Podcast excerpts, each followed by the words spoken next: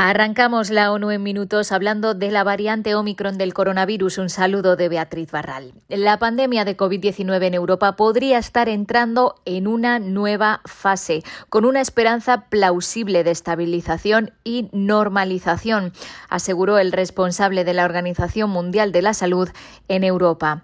Aunque la pandemia está lejos de acabar, dijo Hans Klug, tiene la esperanza de que podamos terminar la fase de emergencia en 2022. El director general de la Organización Mundial de la Salud, el doctor Tedros, cree que esto depende de la responsabilidad colectiva.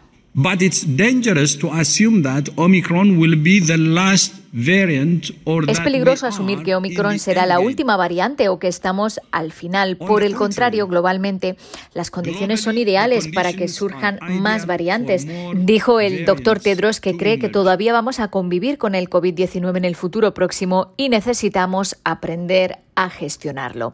El responsable de la Agencia Mundial de Salud insistió en que las vacunas por sí mismas no lograrán terminar con la pandemia, pero no hay salida si no logramos nuestro objetivo común de vacunar al 70% de la población de todos los países a mediados de este año. Para contribuir a ese objetivo existe el mecanismo COVAX de reparto equitativo de las vacunas y en América Latina, Perú y Paraguay han recibido en las últimas horas millones de dosis.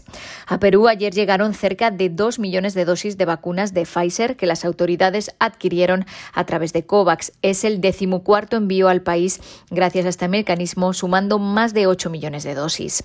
Este lunes, Paraguay recibió un lote de 467.000 dosis de vacunas de Pfizer donadas por Alemania.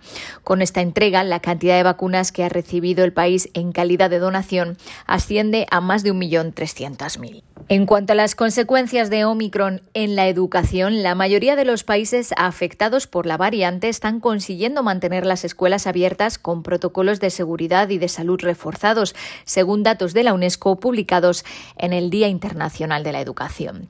Las escuelas están actualmente abiertas en 135 países mientras que en 25 la escolarización se ha suspendido temporalmente prolongando las vacaciones de fin de año.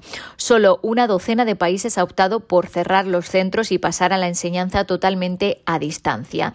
En el mismo periodo del año pasado se cerraron las escuelas en 40 países. Aún así, 635 millones de estudiantes se ven afectados todavía por uno u otro tipo de cierres, según las cifras de UNICEF, que alerta de los retrasos que está provocando el COVID.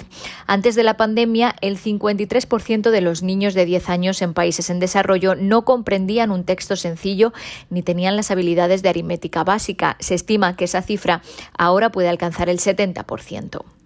En un estudio a gran escala llevado a cabo por la UNESCO, más del 50% de los profesores dijeron que los alumnos no habían progresado a los niveles esperados y que es difícil proporcionar el apoyo necesario a los estudiantes más vulnerables.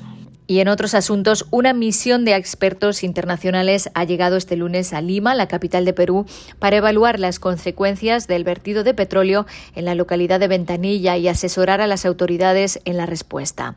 En el grupo hay especialistas en contaminación y respuesta a derrames de petróleo, gestión de incidentes y planificación de contingencias, química marina, análisis y mapeo de información geográfica y respuesta humanitaria ante desastres.